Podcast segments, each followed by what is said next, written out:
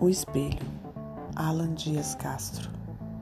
Ganhando uma discussão, você só tem a perder, porque ganha, no máximo, um inimigo. Quando o orgulho fala mais alto, ninguém escuta ninguém. Por isso, vencer uma briga é perder do próprio umbigo. E quando a raiva nos cega, é mais difícil enxergar. Toda vez que eu não vou com a cara de alguém, é porque, em algum ponto, ele se parece comigo. Sabe aqueles cachorros brigando com o espelho? É disso que eu lembro sempre que alguém confunde defender um pensamento com perder a cabeça. Porque seguir o que eu acredito não significa exigir que o outro me obedeça. Quanto mais alto se levanta a voz, menor a convicção. E digitar em caixa alta não é ter uma grande opinião.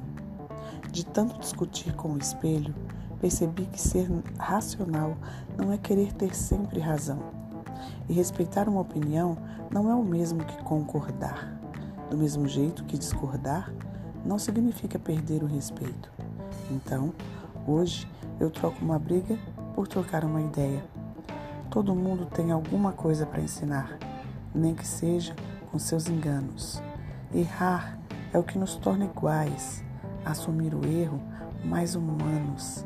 Por isso, antes de xingar, corrigir, discutir ou até dar conselho, vale a pena perguntar: será que não estou falando com o espelho?